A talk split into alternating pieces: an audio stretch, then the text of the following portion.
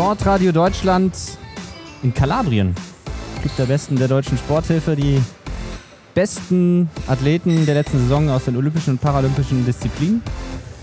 Sporthilfe hat eingeladen Matthias Sandner Mikrofon und Ella Eilin.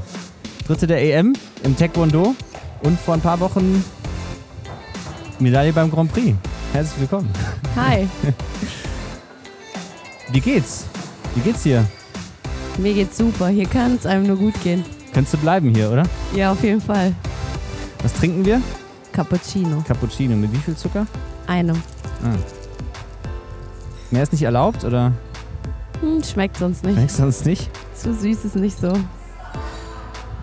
Hier sind ja ganz viele verschiedene Athleten, ähm, die du vielleicht vorher noch nicht ähm, so kanntest, vielleicht so ein Bild von denen hattest. Hat dich irgendeiner so überrascht oder dachtest, ey, krass, hätte ich ja gar nicht gedacht, äh, wie der so drauf ist? Wer zum Ähm, Beispiel? Ja, also ich habe die Leonie Beck kennengelernt im Freiwasser. Mhm, Schwimmerin, ja. Schwimmerin, genau. Und ähm, habe mich super, super gut mit ihr verstanden. Und auch Sarah Vogel, Stabs, äh, Stabhochspringerin. Ähm, ja, auch super, super, super nett und hat Spaß gemacht, die auf jeden Fall kennenzulernen. Neue Kontakte zu knüpfen. Ein großes Zusammenkommen hier in Kalabrien im Aldiana Club. Club der Besten der deutschen Sporthilfe. Ja, was ist das für eine Stimmung hier? Äh, ich habe das äh, Gefühl, das misch, mischt sich sehr gut zusammen, die ganzen Sportler, oder? Ja, auf jeden Fall. Alle ganz gut drauf, haben Spaß, genießen auch ihren Erfolg, den sie gebracht haben und ähm, das Training, das dahinter steckte. Kannst du dich so ein bisschen äh, inspirieren lassen von dem einen oder anderen? Ja, also es sind ja super große Namen hier und ähm, klar, ich, bin, ich wurde auch eingeladen, aber ähm, Aber, das große aber? Ziel, ja, das große Ziel Olympia, das habe ich bis jetzt noch nicht geschafft und hier sind eben ganz viele dabei, die das schon geschafft haben und auch ganz oben äh, dabei waren.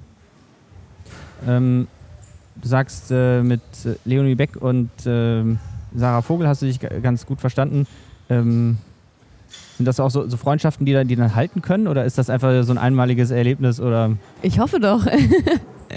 ja, nee, wäre cool auf jeden Fall. Und ähm, ja, nächstes Jahr sind ja die Europaspiele. Vielleicht sieht man sich dort mal wieder. Genau. musst du ja eigentlich trainieren im Moment? Ähm, also einmal am Tag versuche ich es. Mhm. Aber es ist schon, schon auch eine Erholung hier für mich. Ich bin ähm, vor dem Club der Besten zwei Wochen in Thailand gewesen, im Trainingslager. Und ja, hier ist auch mal ganz gut ähm, die Möglichkeit, mal zur Ruhe zu kommen. Was passt noch trotzdem so halbwegs in die Saisonplanung rein? Ähm, in vier Wochen haben wir wieder den nächsten Grand Prix und ja, es ist in Ordnung, sag ich mal. Mhm. Und wie, geht, wie geht es dann weiter? Also nach dem Grand Prix äh, geht jetzt nächstes Jahr schon die Olympia-Qualifikation los. Äh, musst du schon Punkte sammeln? Mhm. Wie läuft das im Taekwondo ab? Genau, ähm, wir hatten dieses Jahr äh, die Special-Regelung, dass wir Europameisterschaft im äh, April hatten. Und ähm, im November steht noch die Weltmeisterschaft an. Ähm, die wurde Corona-bedingt verschoben. Also normalerweise ist auch nicht beides in einem Jahr. Nee, normalerweise haben wir es immer abwechselnd. Äh, dieses Jahr haben wir beides. Und äh, wie gesagt, jetzt erstmal der Grand Prix noch und danach kommt die Weltmeisterschaft. Und ähm, 2023, äh, ja, Ende 2023 steht dann fest, wer das direkte Olympiaticket hat. Und ähm, ich hoffe, ich habe das erreicht und ähm, muss dann nicht mehr auf die Quali hoffen 2024. Okay, was ist denn so der wichtigste Wettkampf bis Paris? Also wo, wo du sagst, ey, da, da muss was gehen. Mm, Also wir sammeln vier Jahre lang Punkte für die Weltrangliste, für die olympische Weltrangliste und äh, nur die Top 5 schafft eben, äh, ja, sich das Ticket direkt zu ergattern. Und ähm, wenn man auf der Weltmeisterschaft oder bei den Grand Prix nicht so weit vorne dabei ist, dann sieht es eher schwierig aus. Deswegen würde ich jetzt schon eher die Prior- Priorität auf Weltmeisterschaft und danach auf Mhm. die Grand Prix legen. Die Gewichtsklassen, die olympisch sind, das ist ja nicht exakt deckungsgleich mit denen, die es insgesamt gibt. Mhm. Äh, Und du kannst dich, kannst äh, ja wohl auch Punkte sammeln in einer anderen Gewichtsklasse Mhm. für Olympische Spiele. Kann man da auch so ein bisschen taktieren, dass man sagt, okay, da, da bin ich jetzt gut, äh, da sammle ich jetzt meine Punkte, um dann mich zu qualifizieren, obwohl, ich da, obwohl du dann in einer anderen Gewichtsklasse starten würdest? Ja, wie du schon sagst. Also wir haben normalerweise acht Gewichtsklassen, davon sind aber nur vier olympisch, also jede zweite Gewichtsklasse.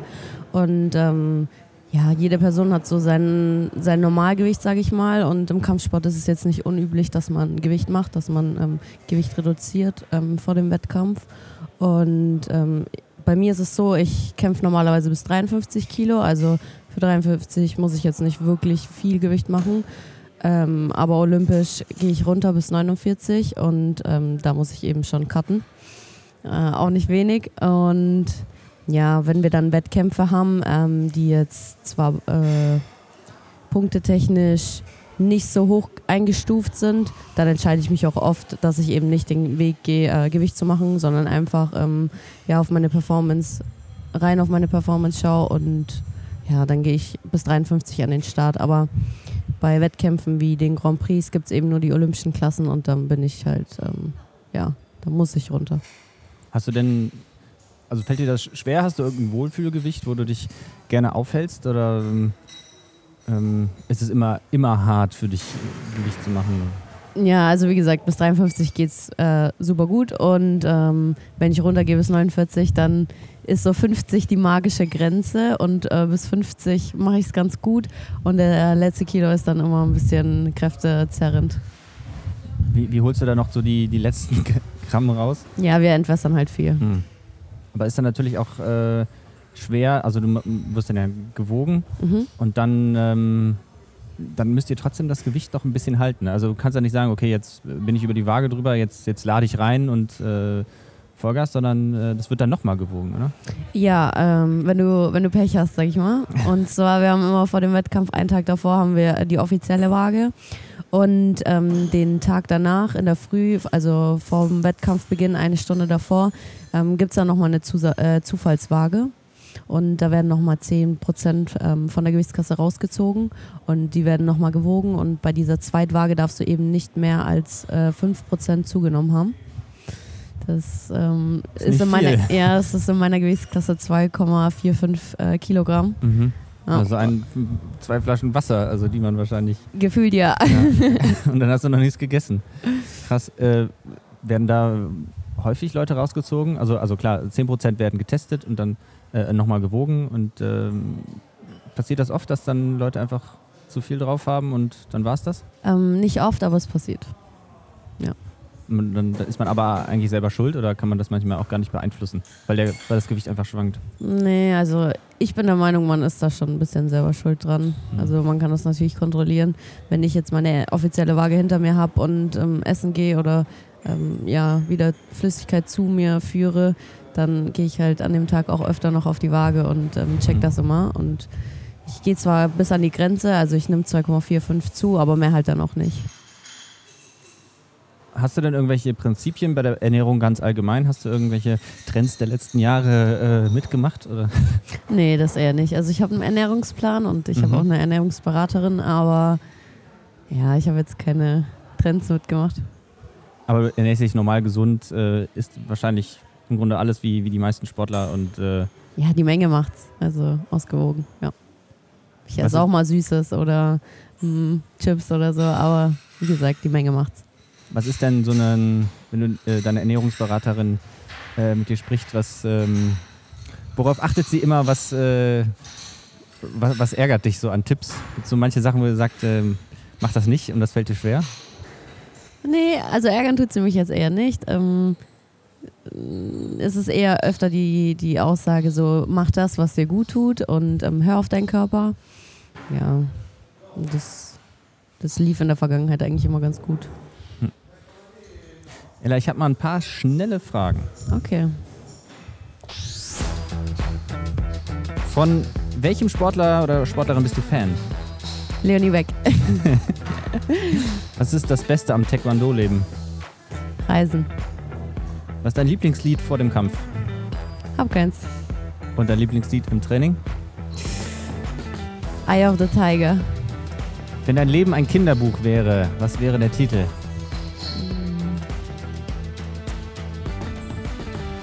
Ella um die Welt. Was ist, dieses, was ist das Schlimmste, was dir mal vor einem Wettkampf passiert ist? Kurz vor dem Wettkampf. Verletzung beim Aufwärmen. Und welche Zahl denke ich gerade? Zwölf. Stimmt. Krass. Passiert nicht oft. Was ist der äh, beste Taekwondo-Moment der Geschichte, der beste Kampf, den du mal gesehen, erlebt hast? Äh, ganz bekannte Situation. Ähm, Aaron Cook, also ein Brite, hat äh, mit beiden Beinen gleichzeitig den Kopf des Gegners getroffen. Krass, muss ich mir mal anschauen. Fenster oder Gangplatz? Fenster, Kaffee oder Tee? Kaffee, Dein Lieblingsessen? Pizza. Worauf bist du stolz? Auf meinen Papa. Wo wäre dein Traumurlaub? Hm, Griechenland. Ein Gegenstand, den du besitzt, aber eigentlich besser loswerden solltest. Hm. Handtaschen. Zu viele. Sonnenauf- oder Sonnenuntergang? Untergang. Brad Pitt oder George Clooney? Hm, Brad Pitt. Bist du lieber Fahrer oder Passagier? Fahrer. Wovor hast du Angst? Hm. Vom Dunkeln. Sprudel oder stilles Wasser? Hm, Sprudel. In welcher Stadt hattest du deinen ersten internationalen Wettkampf? Europameisterschaft Rumänien. In äh, Bukarest. Was sagst du dir kurz vorm Kampf, bevor es losgeht? Auf geht's.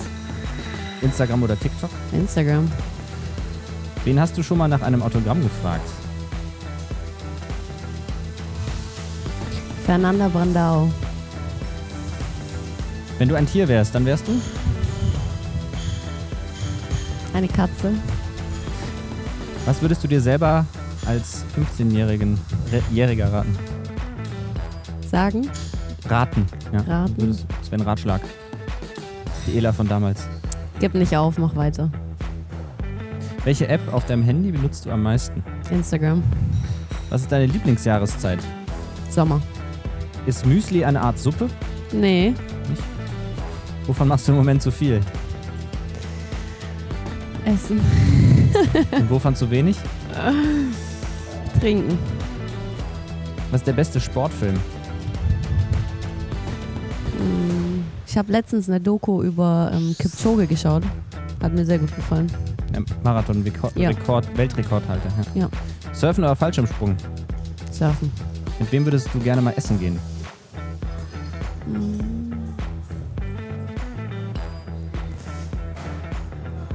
Kylie Jenner. Was wolltest du als Kind werden? Polizistin. Wie viele Tattoos hast du? Hast du? Gar keins. Welchen Film könntest du immer und immer wieder schauen?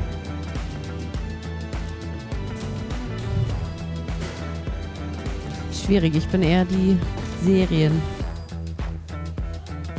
Guckerin. Und welche Serie? Türkische. Wie heißt die?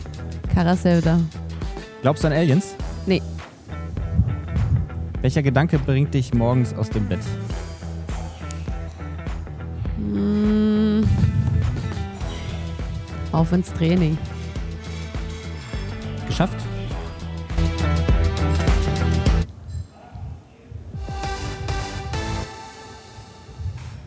Auf ins Training. ja. Aber es gibt auch schon Tage, wo, wo, es, wo es dir auch mal schwerfällt, oder? Wird dir das, das ganze Training auch manchmal zu viel? Also es, natürlich gibt es Tage, an denen es mir auch schwerfällt. Und ähm, ich meine, auch wenn wir Leistungssportler sind, wir sind eben Menschen, ganz normale Menschen. Aber ja, mein Bundestrainer ist sehr motivierend und ähm, der regelt das dann immer ganz gut und macht mir gute Laune. Und dann geht das schon. Hast du denn manchmal dann auch so, also Selbstgespräche im Kopf, wenn es mal schwerfällt? Oder ähm, hoffst du dann wirklich immer darauf, dass der Trainer dich anpusht?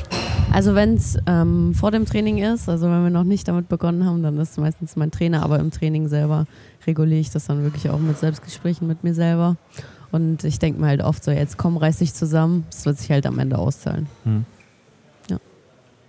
Was war für dich eigentlich, du hast ja in letzter Zeit äh, zwei große Erfolge gehabt, äh, die Medaille bei der EM und dann eben jetzt dieser Grand Prix. Ähm, wiegt da für dich äh, persönlich jetzt irgendwas, irgendwas mehr?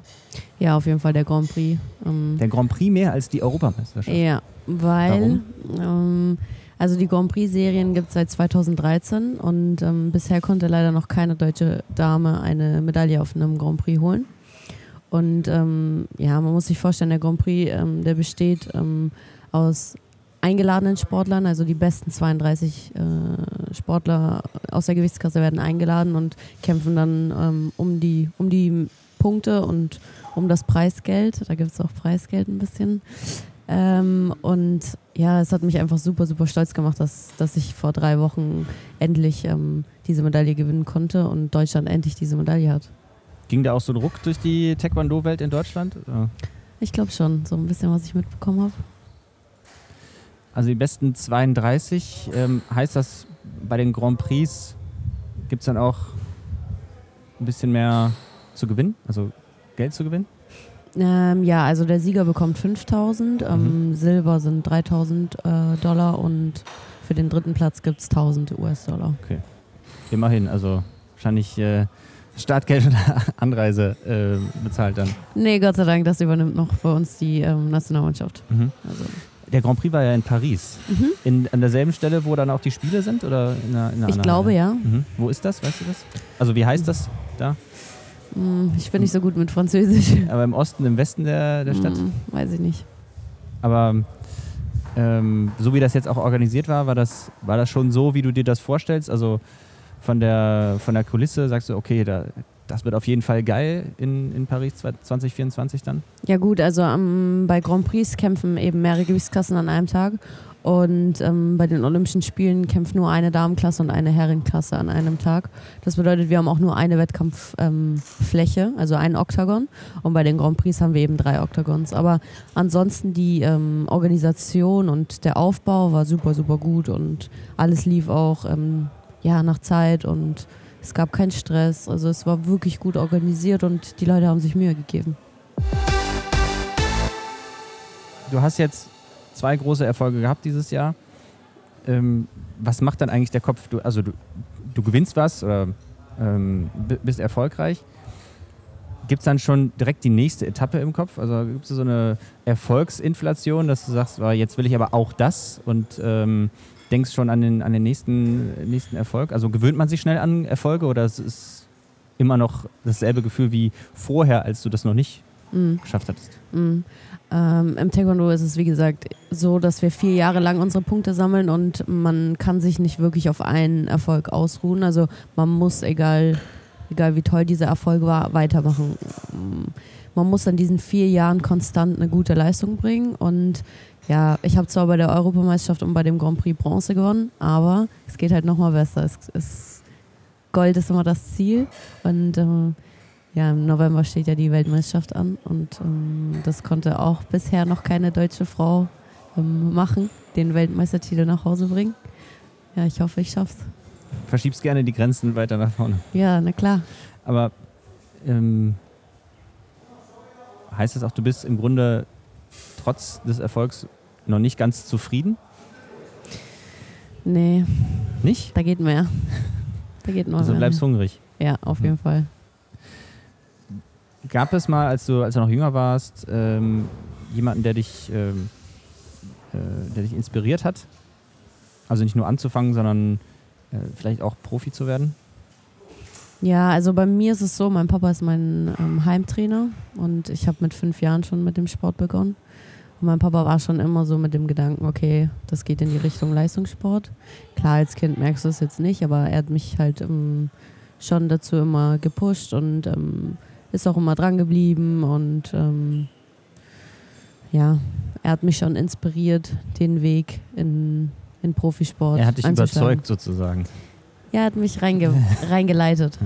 Ja. Ähm, Gab es dann irgendeinen Moment, äh, wo du wirklich von dir aus auch dann gesagt hast, okay, ich will, ich will Profi werden, ich will das, will das wirklich machen? Also ich kann mir vorstellen, mit fünf hast du angefangen, hast du mhm. gesagt, dass es am Anfang noch ja, ich mache das mal, weil Papa weil Spaß macht. Was Spaß macht, weil ja. Äh, Papa auch sagt, das ist cool und es ist auch cool, aber wahrscheinlich ähm, so große Ziele äh, setzt man sich wahrscheinlich erst später. Gab es einen Moment, wo du äh, wirklich davon überzeugt warst, boah, ich kann das gut, da, das mache ich weiter?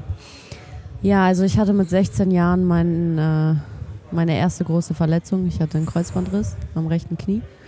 Und ähm, das war schon wirklich eine schwere Zeit für mich. Ich wusste auch nicht, wie es überhaupt weitergeht mit, ähm, mit, dem, mit dem Sport und mit Taekwondo. Aber auch da war mein Papa sehr dahinter und ähm, hat mich auch viel unterstützt, auch in meiner Reha-Zeit und ähm, wieder im, im, Aufbau und im Anfang vom Training. Und ähm, mein erster Wettkampf war die Junioren-Deutsche Meisterschaft nach meiner großen OP. Und es waren wirklich genau sechs Monate nach der OP. Also es war wirklich früh. Aber mein Körper war schon, war schon fit und war schon gut dabei. Wir haben das ganz gut hinbekommen.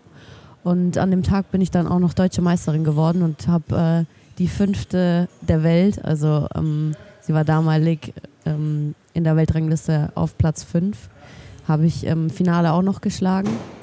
Und ja, der Tag hat mich schon auch sehr geprägt und ich wusste, hey, okay, das ist mega geil, wenn man oben mitspielen kann. Und ähm, ich glaube, ich will auch in diesen, in diesen Profibereich. Also tatsächlich ein entscheidender Punkt. Hätte das, hätte, hätte auch alles anders kommen können? Also ähm, siehst du auch so ein mögliches Paralleluniversum, wo, wo Ella Aydin vielleicht kein Taekwondo macht und irgendwas anderes macht? Also gab es da irgend, auch einen Moment, ähm, wo du überlegt hast, oder, oder wenn du zurückblickst, sagst, hätte ich das nicht gemacht, dann wäre ich jetzt nicht hier? Ja, also wie gesagt, diese, diese Situation mit meinem Kreuzband war schon wirklich sehr heikel. Und ähm, ich habe leider auch ähm, Bekannte und Freunde im Sport gehabt, die es eben nicht mehr geschafft haben, die eben kein Comeback, Comeback mehr hatten.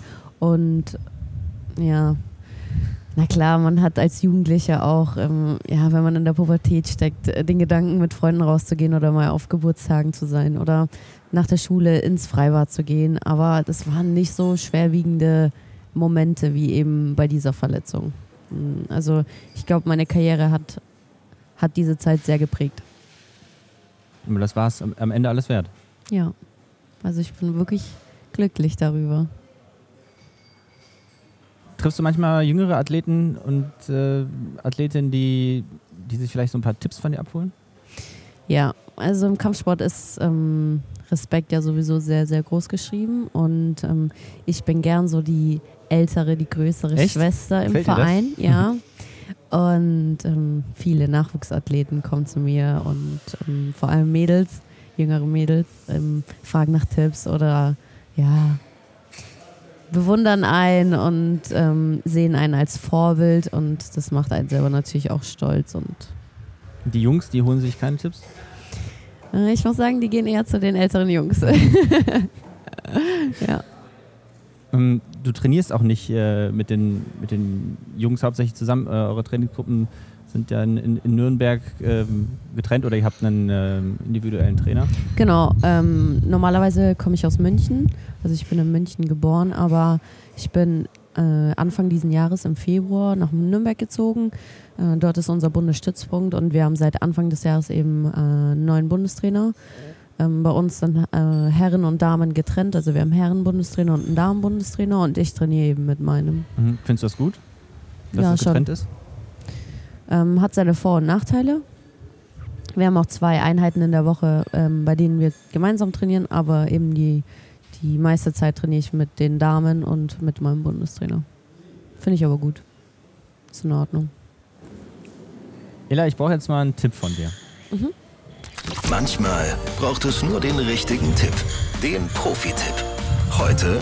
Heute Ella Aydin, Bronzemedaillengewinnerin der Europameisterschaft im Taekwondo. Ella, wie werde ich flexibel und kräftig genug für Tritte an den Kopf? Dehnen und Krafttraining.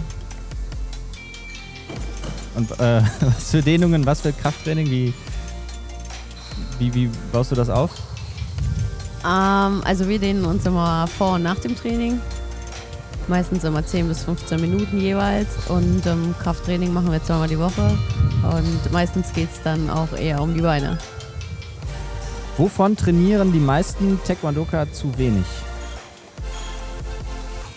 Äh, unterschiedlich. Also kommt wirklich auf das Individuum an, aber ich würde sagen an der Athletik allgemein. Athletik heißt? Ja, an, am, am Rumpf. Genau. Stabi-Training. Stabi-Training, ja. Wie werde ich im Kampf mental stark? Ganz allgemein. Wie stärke ich mein Hirn, meine Gedanken? Kann ich das üben? Also ich habe einen Mentalcoach, aber wenn man das jetzt nicht hat, dann ähm, nicht mit anderen vergleichen, sondern mit dir selber. Also dich immer mit dir selber vergleichen und ähm, immer das Positive, Positive aus der Sache ziehen. Also nicht auf die negativen Sachen konzentrieren, sondern aufs Positive schauen.